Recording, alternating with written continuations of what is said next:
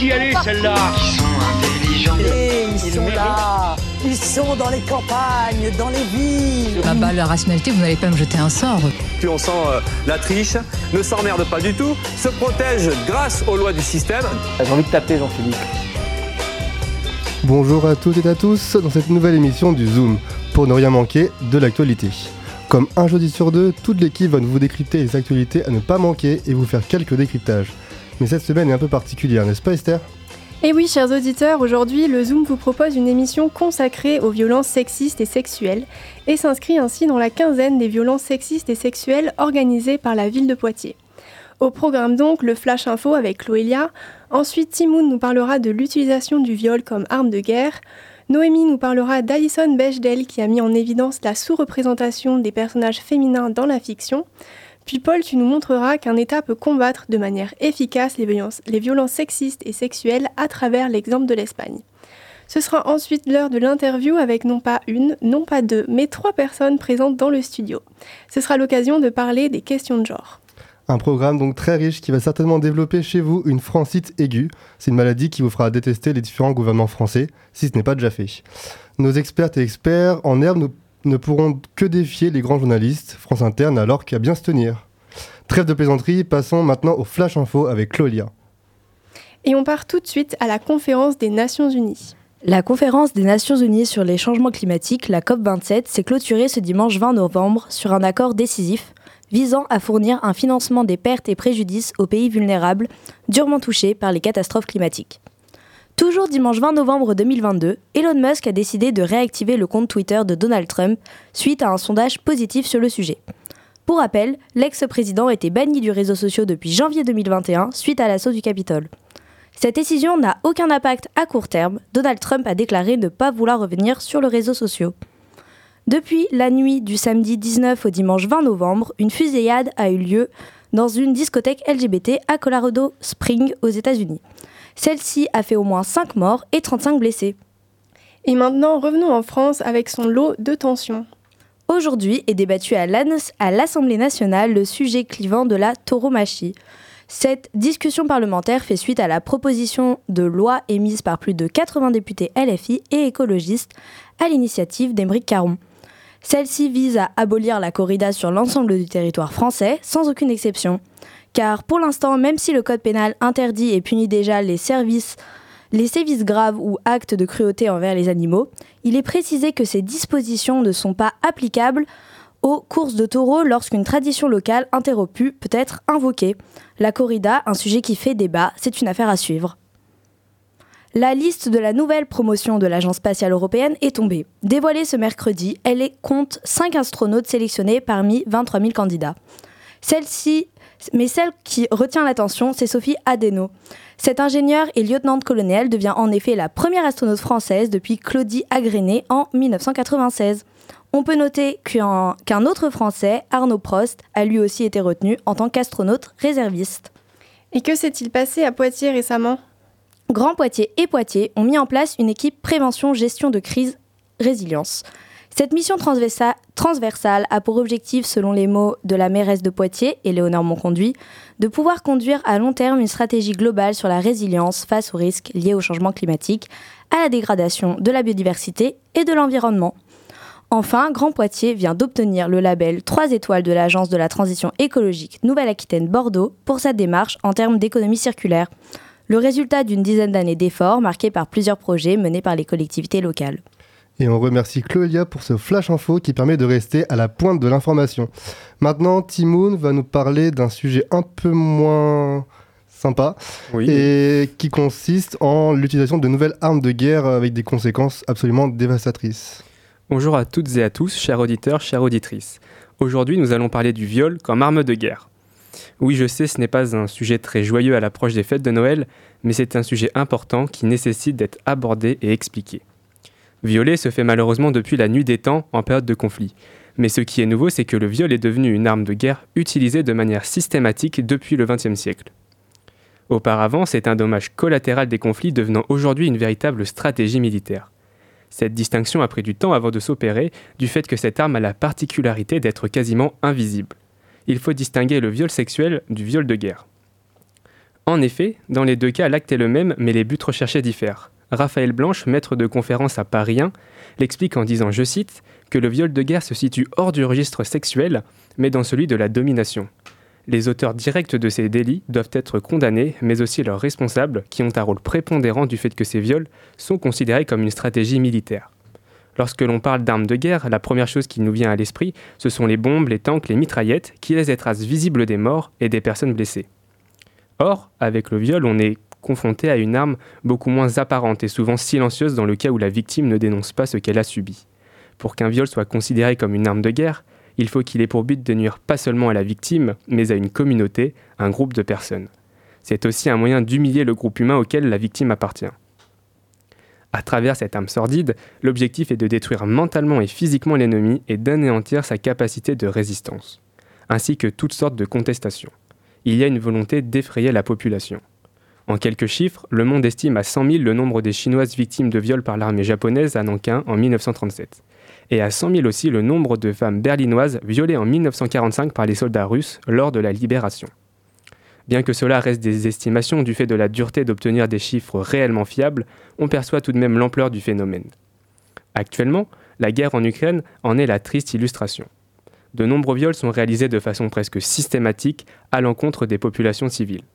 Les investigations menées par, Pramila pardon, la représentante du secrétaire général de l'ONU sur les violences sexuelles commises en période de conflit, affirment que le viol est bien utilisé comme une arme de guerre afin d'anéantir la résistance.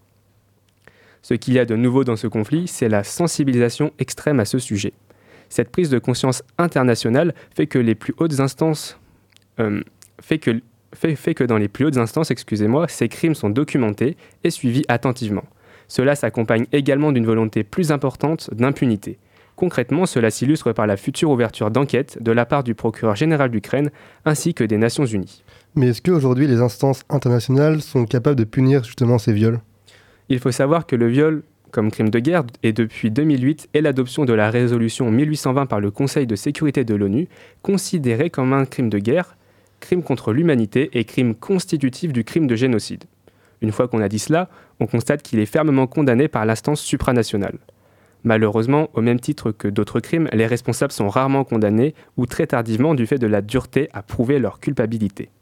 De plus, le nombre important d'accusés qui se compte en plusieurs centaines de milliers pose forcément des problèmes pratiques.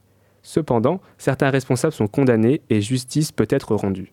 Par exemple, en 2016, la Cour pénale internationale a condamné Jean-Pierre Bamba Gombo, le président du mouvement de libération du Congo, de plusieurs chefs d'accusation, dont celui du viol comme crime contre l'humanité et comme arme de guerre. Sur ces paroles, je vous laisse méditer et vous dis à bientôt sur les ondes de Radio Pulsar. Merci beaucoup Timoun, j'espère que les auditeurs et auditrices vont trouver le sommeil léger ce soir malgré toutes les horreurs que tu viens de nous raconter. Et on fait maintenant une courte pause en écoutant Domaine de Taylor Swift. Il est 17h08 et vous êtes toujours sur Radio Pulsar.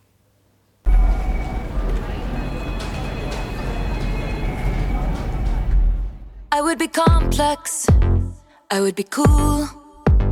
They'd say I played the field before I found someone to commit to. And that would be okay for me to do. Every conquest I had made would make me more of a boss to you. I'd be a fearless leader, I'd be an alpha type. When everyone believes ya, what's that like? I'm so sick of running as fast as I can. Wondering if I'd get there quicker if I was a man. And I'm so sick of them coming at me again. Cause if I was a man, then I'd be the man. I'd be the man. I'd be the man.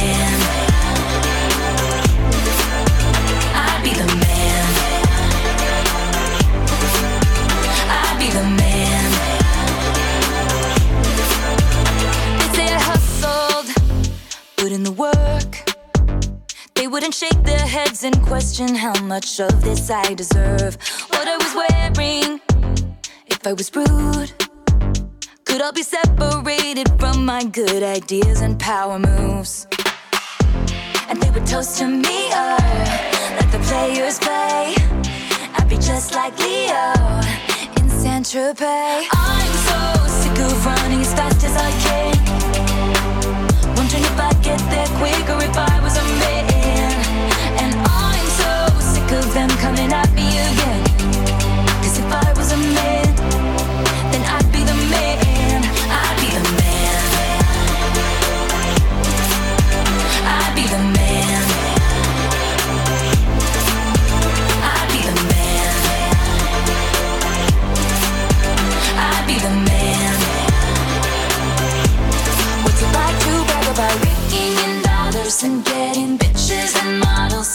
all good if you're bad, and it's okay if you're mad. If I was out flashing my dollars, I'd be a bitch, not a baller. They paint me out to be bad, so it's okay that I'm mad.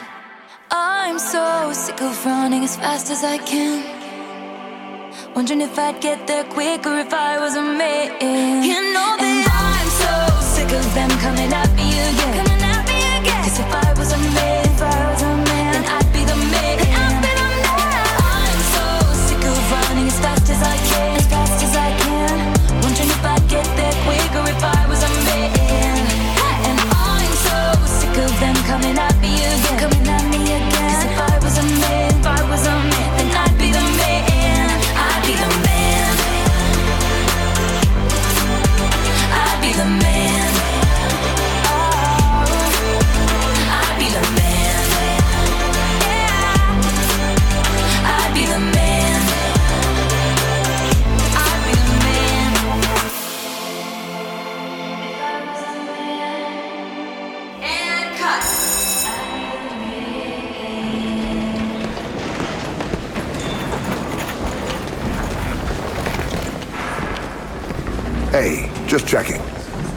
last take more what you had in mind?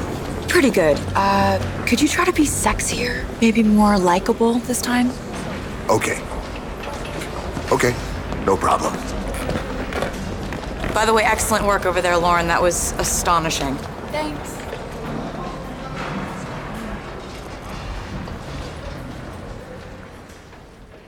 C'était Domaine de Taylor Swift. Il est 17h12 et vous écoutez toujours le Zoom sur les ondes de Radio Pulsar.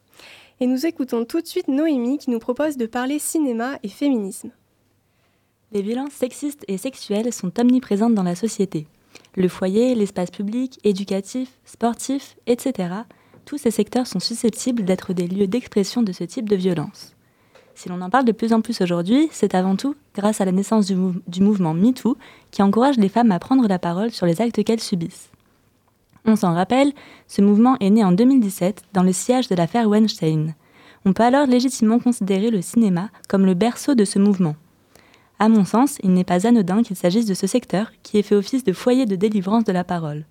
En effet, il s'agit d'un milieu très masculin et inscrit dans les normes patriarcales.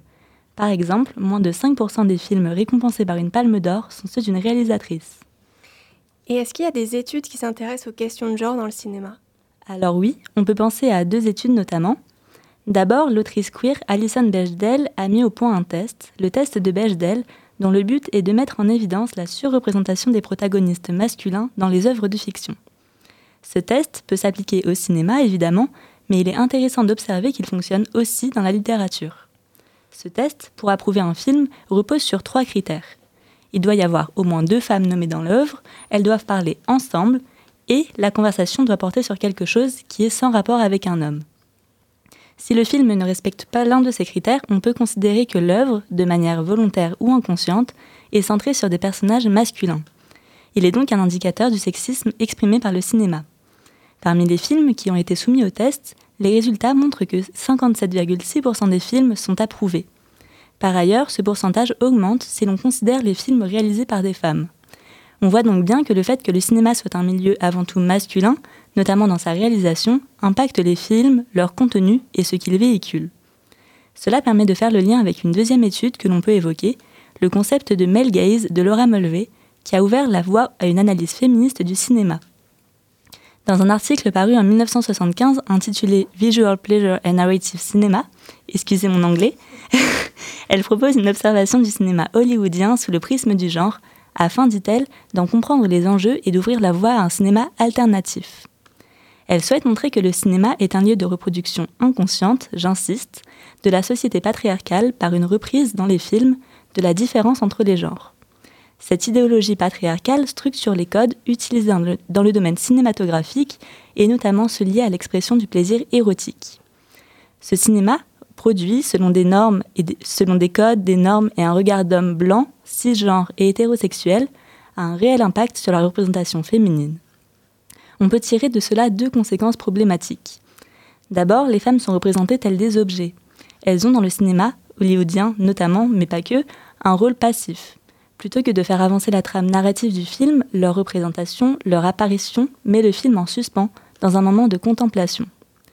Cette contemplation, souvent érotisée, sexualisée, passe par le regard des acteurs masculins dans le film, mais aussi par celui des spectateurs à travers l'écran. On peut penser à l'une des icônes du cinéma dans les années 50, Marilyn Monroe, qui, avant même d'être reconnue pour ses talents d'actrice, est perçue comme un sexe symbole. Les femmes sont donc représentées comme des objets sexuels profitant au regard masculin. Par ailleurs, l'homme représente, la part active du film. Il porte le regard, contrôle l'action, et par un processus d'assimilation, Mulvey explique que l'homme, spectateur, va s'identifier au protagoniste du film, faisant le lien entre le contrôle de l'histoire par l'acteur et le supposé contrôle de la société par les hommes. Ainsi, le cinéma comme milieu masculin, soumis à des normes patriarcales, influence la société et la renforce dans sa dimension sexiste, etc. Aujourd'hui, le cinéma n'est évidemment plus ce qu'il était dans les années 50, mais la surreprésentation des réalisateurs et la manière dont ils représentent les femmes de manière voulue ou inconsciente est révélatrice d'un problème qui ne s'est pas totalement résolu. Saisir les, enjeux qui se cachent derrière les images est primordial pour pouvoir s'orienter vers de nouvelles images plus représentatives de la réalité et sortir d'une sorte d'oppression. Les images, donc le cinéma, peuvent donc être un outil de lutte contre les violences sexistes et sexuelles. Merci beaucoup Noémie, et même s'il y a, comme tu viens de le dire, des améliorations quant à la situation des femmes dans le cinéma, il reste encore beaucoup de chemin à parcourir. En parlant de chemin et muni de son sac à dos, Paul nous emmène de l'autre côté des Pyrénées, en Espagne, pour nous décrypter plus en détail le système de lutte contre les violences sexistes et sexuelles mis en place par le gouvernement espagnol. La grande cause de mon quinquennat, si je suis réélu, sera l'égalité femmes-hommes encore. Vous vous souvenez bien évidemment de cette déclaration d'Emmanuel Macron le 17 mars dernier, avant sa réélection. Eh bien, ce n'est pas en France, mais en Espagne que je vous emmène cette semaine pour parler des violences sexistes et sexuelles. Car concrètement, contrairement à ce que notre président voudrait nous faire penser, la France est très loin, très très très très loin d'être pionnière dans cette lutte. Et pourquoi le choix de l'Espagne? Et oui, pourquoi l'Espagne? Eh bien parce que l'Espagne est un exemple européen et même mondial en termes de lutte contre les violences faites aux femmes. L'Espagne est le pays le plus protecteur au monde. Moi qui n'aime pas parler espagnol, je vais peut-être me mettre à aimer cette langue finalement. Oui, enfin, rassure-moi, on va pas parler espagnol toute l'émission quand même. Hein. Juste l'Espagne. Oui, oui, Esther, ne t'inquiète pas, je ne vais pas me risquer à écorcher trois mots par phrase. Trois mots, t'es gentil quand même. Mais euh, revenons sur le sujet, pourquoi l'Espagne est pionnière de la lutte contre les violences conjugales? Tout vient en réalité d'un choc en 1997, lorsqu'Anna Orantes est tuée par son mari alors qu'elle avait justement témoigné dans une émission télévisée destinée à dénoncer les violences conjugales. La société espagnole est alors totalement traumatisée par l'horreur de ce crime et une réflexion est lancée sur le terrorisme familial ainsi que sur la violence machiste. En 2004, le gouvernement de José Luis Rodríguez Zapatero met le combat contre les violences conjugales au centre de la politique et le Parlement vote le 28 décembre 2004 une loi organique de protection intégrale contre la violence de genre qui introduit d'importantes réformes pénales, civiles et sociales. Si l'Espagne y arrive autant, c'est tout simplement parce que le gouvernement met l'argent qu'il faut pour créer des brigades de police spécialisées et même des tribunaux dédiés. Des commissariats et des tribunaux spécialisés dans les violences conjugales sont mis en place par rapport à la loi de 2004. Et ainsi, l'Espagne s'est dotée d'un arsenal policier et judiciaire en béton les policiers, spécialisés au nombre de 380 rien que dans la ville de Madrid, par exemple, sont disponibles 24 heures sur 24 toute l'année pour pouvoir prendre en charge les femmes en danger dans la capitale. À titre de comparaison, la France n'a mis en plus aucune unité spécifique chez les policiers et les gendarmes. Les forces de l'ordre doivent traiter les violences conjugales parmi toutes les autres affaires qui leur parviennent. Compliqué alors d'agir rapidement. Mais euh, il n'y a vraiment rien qui est fait par le gouvernement français? Bon, j'ai parlé un peu vite car l'État français fait tout de même quelques efforts. 200 000 euros ont été attribués par an à la formation des policiers sur les violences de genre. Mais sans unité spécialisée, compliqué de faire mieux que l'Espagne. La France met aussi en place des expérimentations de tribunaux spécialisés quand il en existe déjà plus de 100 en France, euh, en Espagne, pardon. Ces tribunaux traitent traite exclusivement des violences commises sur les femmes par un compagnon actuel ou précédent. Les procédures pénales s'en retrouvent alors simplifiées puisque ces tribunaux ont des compétences à la fois civiles et pénales. Allons, allons maintenant voir du côté de quelques chiffres qui vont permettre de mieux comprendre la situation. Les bracelets électroniques anti-rapprochement sont 100 fois plus distribués en Espagne qu'en France. Ainsi, seulement 3000 bracelets sont distribués par les juges en France contre 25 000 en Espagne. Sauf que ces bracelets permettent justement d'empêcher ces violences en empêchant le rapprochement. Autre comparaison, le budget accordé. Si l'Espagne accorde 1 milliard d'euros sur 5 ans pour lutter contre les violences faites aux femmes, le gouvernement français a accordé 360 millions d'euros en 2020 pour cette cause. Euh, mais dis-moi, Paul, je suis pas forcément très forte en maths, mais 360 x 5, ça fait pas plus d'un million d'euros, ça? C'est vrai, Esther, mais le problème, c'est que le budget di- distribué par l'État français n'est pas orienté intégralement vers les violences conjugales, car la somme est divisée par entre les différents ministères qui agissent sur différents aspects, et pas seulement sur le sujet des violences conjugales. Le budget espagnol, quant à lui, est un, impact d'État signé sur 5 ans. Ça veut dire qu'en fait, si le gouvernement change, le budget restera quand même le même. Ce budget est également réservé exclusivement à la lutte contre les violences conjugales. En France, l'effort financier revient à 5 euros par personne, donc par, par habitant, alors qu'il est de 16 euros en Espagne. La France ne peut donc malheureusement pas rivaliser à ce point-là, euh, pour l'instant. Pour espérer pouvoir arriver à de tels chiffres, il faut que la France investisse massivement dans un système plus rapide et efficace pour répondre à ces violences. Il n'y a pas de secret, l'Espagne investit et ça a l'air de marcher, et la France est en retard à l'inverse, comme sur beaucoup de points d'ailleurs. Je dis ça, je dis rien, et je vous laisse admirer le système espagnol en espagnol, espagnolo, facilo. Merci Paul pour ce décryptage qui ne manque pas de rappeler que quand un gouvernement veut, il peut. Il est 17h21 et dans quelques minutes, nous retrouverons Louise, Nina et Clémentine pour une interview. Mais avant cela, petite pause musicale avec 1950 de King Princess. I hate it when dudes try to chase me. But I love it when you try to save me, cause I'm just a lady. I love it when we play 1950. So cold it just stays about to kill me. I'm surprised when you kiss me.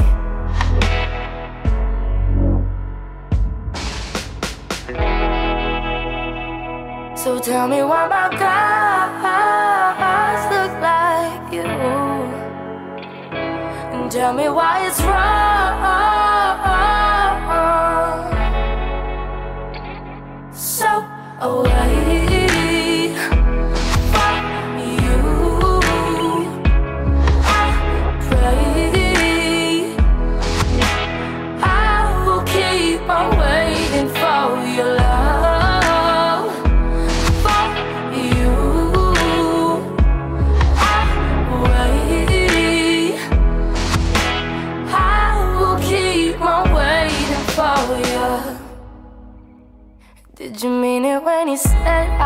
Pretty? That you didn't wanna live in a city where the people are shitty. I like it when we play 1950. So bold, make 'em know that you're with me. Stone cold, will you miss me? So tell me why my guys look like you. And tell me why it's wrong. So away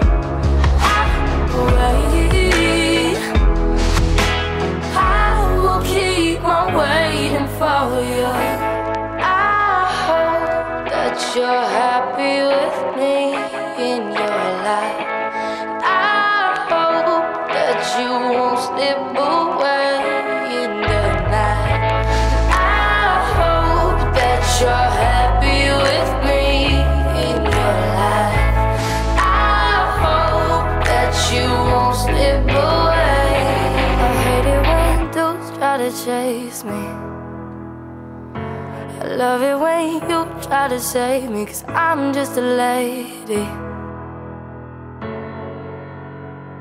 So tell me why my guys look like you, and tell me why it's wrong.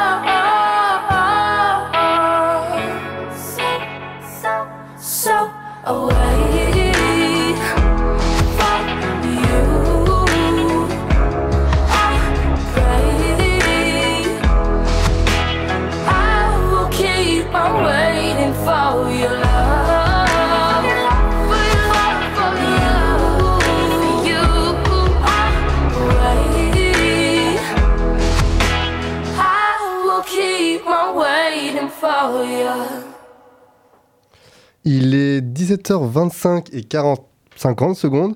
Nous venons d'écouter 1950 de King Princess et vous êtes bien sur Radio Pulsar. C'est maintenant l'heure de l'interview, comme à chaque émission. Après avoir reçu le porte-parole de la région il y a deux semaines, nous avons l'honneur d'accueillir aujourd'hui Louise, Nina et Clémentine, qui, dans le cadre d'un cours sur le genre à l'université, ont réalisé un micro-trottoir dans l'université ainsi que dans la ville de Poitiers. Bonjour les filles, vous êtes bien installées? Oui, ça va. Oui, ça va, merci. ok, alors on peut commencer. Premièrement, est-ce que vous pouvez revenir sur euh, la démarche, nous expliquer un peu les, les raisons de ce micro-trottoir? Est-ce que c'est parti d'un d'un constat ou plutôt d'un questionnement? Bah, le but de la démarche, c'était d'abord, euh, je pense, d'évoluer, euh, d'évaluer la position des Pictaviens et des Pictaviennes euh, sur les questions de genre, voir si c'était en fait un thème pour lesquels ils et elles pouvaient se, se sentir euh, concernés et si c'était, euh, c'était des questions qu'ils et elles se sont, se sont déjà posées. Donc, euh, je pense que c'est plutôt parti euh, sur une démarche de, de- de- de questionnement. D'accord. Et euh, pour revenir un peu sur euh, le, le fonctionnement du micro-trottoir, ça s'est organisé comment? Vous, êtes, euh, vous avez interrogé dans, à quel endroit plus précisément les, les personnes?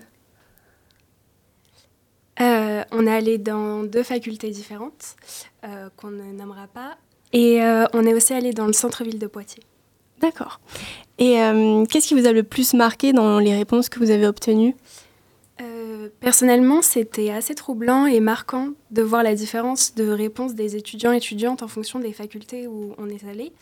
Et on a pu constater que les réponses n'étaient pas du tout les mêmes et que les étudiants et étudiantes n'étaient pas du tout tous et toutes informés sur le sujet et qu'ils ne percevaient pas le- la notion de genre de la même façon. Oui, et puis ce qui était aussi euh, très perturbant, c'était aussi de constater les réactions dès lors qu'on leur présentait euh, le sujet du micro-trottoir. C'est-à-dire que même parmi les personnes qui étaient ouvertes euh, à la question sur le genre, il y avait parfois des moments de flottement ou une forme de gêne de la part bah, des interlocuteurs. Euh, et donc euh, ça peut s'interpréter par le fait que bah, la question du genre, elle bouscule les normes un peu euh, intériorisées depuis des siècles. Et il met en évidence le fait que la définition, la représentation, la perception du féminin ou alors du masculin, c'est des constructions historiques, culturelles, hiérarchisées et symboliques. Et donc l'ouverture de ce débat, elle n'est pas, pas du tout consensuelle. Il y a parfois un peu une méconnaissance du sujet, des stéréotypes. Aussi, comme le sujet, bah, il touche à l'identité propre et que la sensibilisation euh, à la question du genre, elle est récente, bah, il y a certaines personnes qui ont parfois peur euh, d'être stigmatisées ou bien jugées. D'accord. Alors, on écoute maintenant euh, deux extraits de ce micro-trottoir euh, où vous avez interrogé donc Gabriel, Sacha et un, un groupe euh, de diverses personnes. Euh, alors pour vous, c'est quoi euh, le genre? Est-ce que vous pouvez euh, en donner euh, une définition euh, personnelle ou... Euh, moi j'ai une définition assez euh, catholique, c'est euh, il y a deux genres, du coup euh, homme et femme. Voilà. Ok. Je dirais la même chose. hein. D'accord. Euh, Est-ce que euh, pour, enfin, vous faites du coup une différence entre le sexe et le genre? Euh, non, moi je fais pas trop de différence en soi.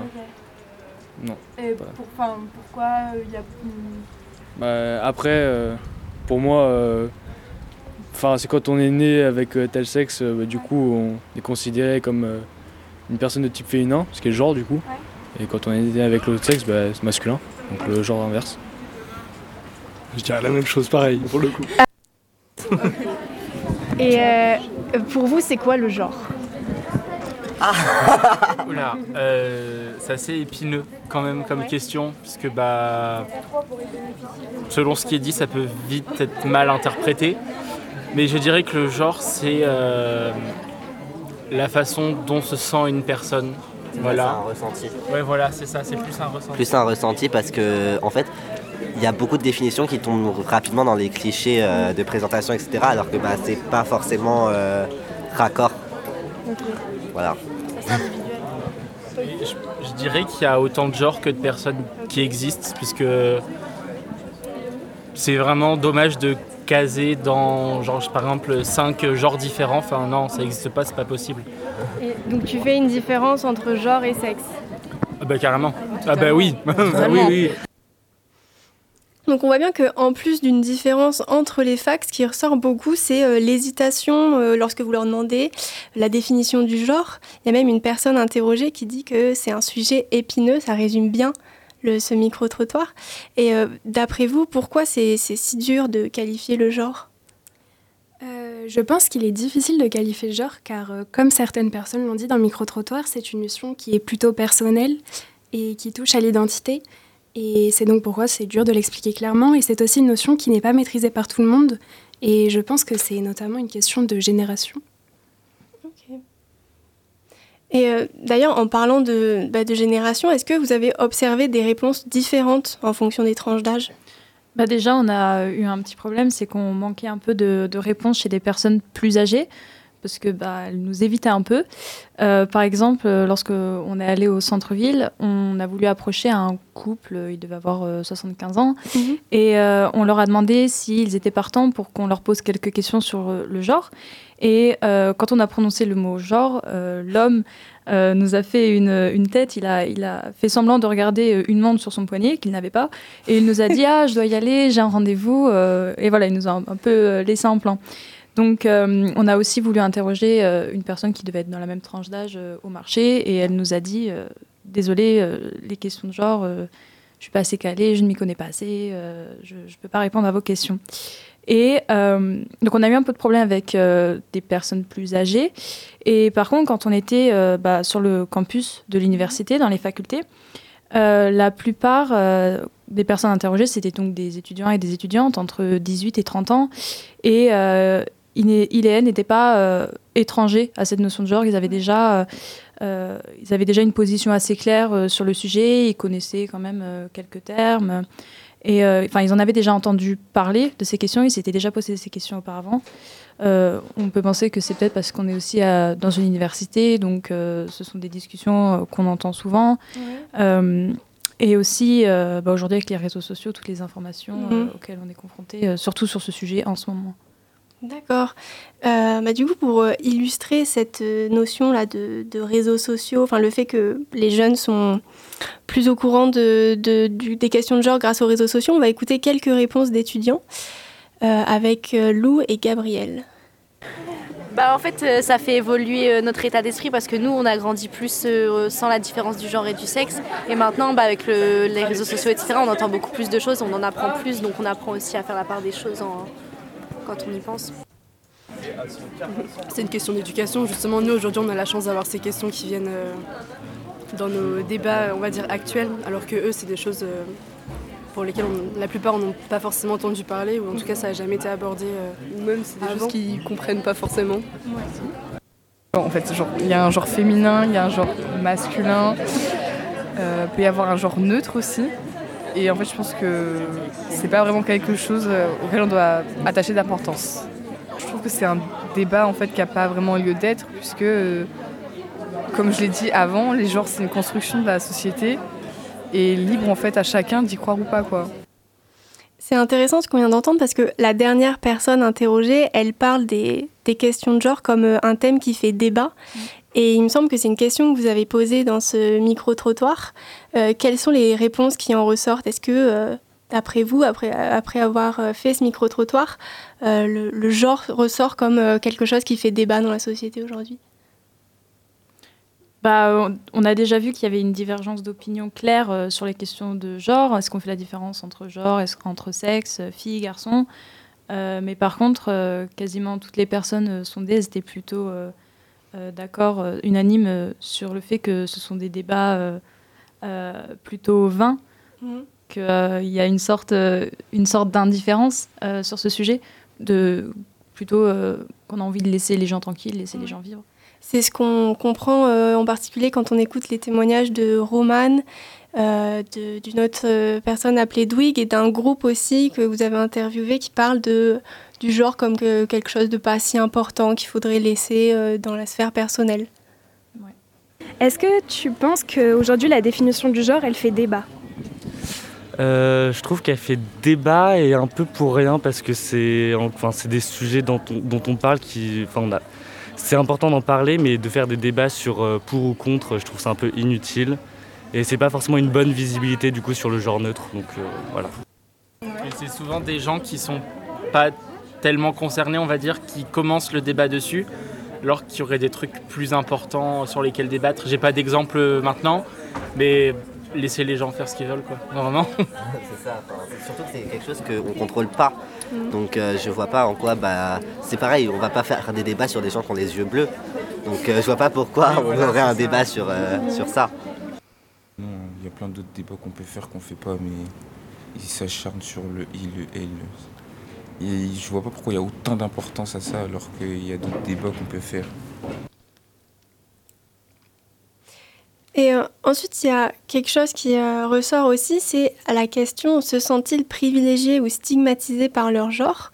Euh, On a ce genre de réponse. Alors, vu que je suis associée au genre féminin, je me sens plus stigmatisée que autre chose. mais comme toutes les études ont été déjà menées par rapport au genre féminin, je veux dire avec les inégalités salariales et dans plein d'autres domaines en fait si j'ai bien imprimé le son, je crois les filles ils ont moins de salaire que les garçons. Des trucs comme ça. Moi, vu que je suis une femme, on est peut-être un peu dévalorisé, surtout au niveau du travail, au salaire, enfin, quand on regarde le salaire, etc. Mais après, euh, je le vis pas mal. Enfin, genre, je sais que c'est comme ça, qu'il y a des choses, des actions qui sont faites pour peut-être changer les choses, mais euh, voilà. Je pense que dans les milieux notamment de droite, oui, c'est vu comme un appauvrissement de la langue ou euh, côté Académie française, Figaro, etc. L'idée que c'est pas naturel d'utiliser la langue comme ça. Mais pour moi, c'est des débats qui sont un petit peu vains parce que la langue a, forcément tendance à évoluer et c'est plutôt bien qu'elle s'adapte aux évolutions sociales. C'est drôle de voir, enfin drôle, je suis pas sûre, euh, mais les gens ils font un peu une fixation sur le salaire. Est-ce que vous, savez pourquoi? Bah, c'est vrai que d'emblée, euh, quand on parle d'inégalité de genre, la réponse qui arrive spontanément, et c'est assez surprenant, euh, c'est celle qui concerne les inégalités de salaire. Et euh, ça peut s'expliquer euh, peut-être par le fait que bah, personne ne peut véritablement contester ces faits. D'ailleurs, euh, bah, on a entendu dans l'audio un garçon qui disait bah, si j'ai bien imprimé le son. Donc voilà, c'est vraiment des faits, on va dire, objectifs, des données. Et donc, étant donné que des études sérieuses démontrent chaque année qu'à un même niveau d'études et de postes, les femmes et les hommes ne perçoivent pas le même salaire, ben, du coup, voilà, c'est difficilement contestable. Donc forcément, ça, ça revient beaucoup plus euh, sur la table, on va dire. Et puis, euh, par ailleurs, si on compare euh, cela à la question du genre, Disons que le débat il est plus ancien et on a davantage de recul sur la question de l'inégalité salariale entre les genres.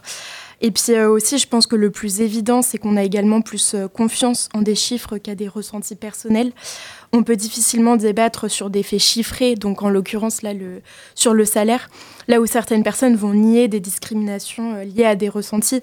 Euh, donc par exemple, quand on a fait le micro-trottoir, euh, lorsqu'on nous a dit que les femmes étaient privilégiées, on nous a dit pardon que les femmes étaient privilégiées quand elles abordaient un homme dans la rue, par exemple.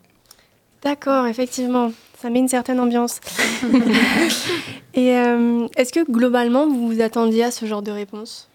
Bah, moi, euh, ce qui m'a personnellement le, plus surpris, c'était bah, cette euh, fixation euh, dont parlait Louise sur l'écart du salaire entre hommes et femmes. Parce que lorsqu'on parlait donc de la stigmatisation genrée, personnellement, je m'attendais plus à ce qu'on nous évoque plutôt eh bien, les, violences sexistes et sexuelles, surtout venant de la part des étudiants et étudiantes qui, eux, en fait, ne perçoivent même pas encore un, salaire. Mmh. Et j'ai l'impression que bah, les violences sexistes et sexuelles, c'est quelque chose dont on va plus parler euh, en ce moment. la question des salaires, c'est plutôt sur les euh, plateaux télé. Euh, et, voilà, moi, je pensais que ça allait beaucoup plus ressortir. Et finalement, très peu, même quasiment pas, il me semble. Donc voilà. D'accord. Est-ce que dans l'équipe radio, des gens ont des questions, Paul? Moi, j'aimerais bien revenir sur la population âgée ou moins âgée qui répondait à vos questions. Euh, Est-ce que vous pensez que c'est parce qu'ils savent pas ou qu'ils veulent pas répondre, les personnes âgées?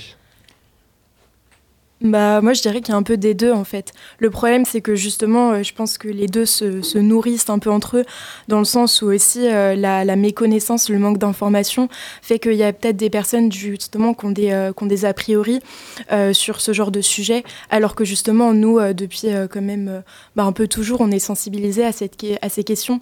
Donc, justement, on a moins d'a priori, et donc ça fait que, oui, il y a, il y a forcément un fossé entre entre les générations.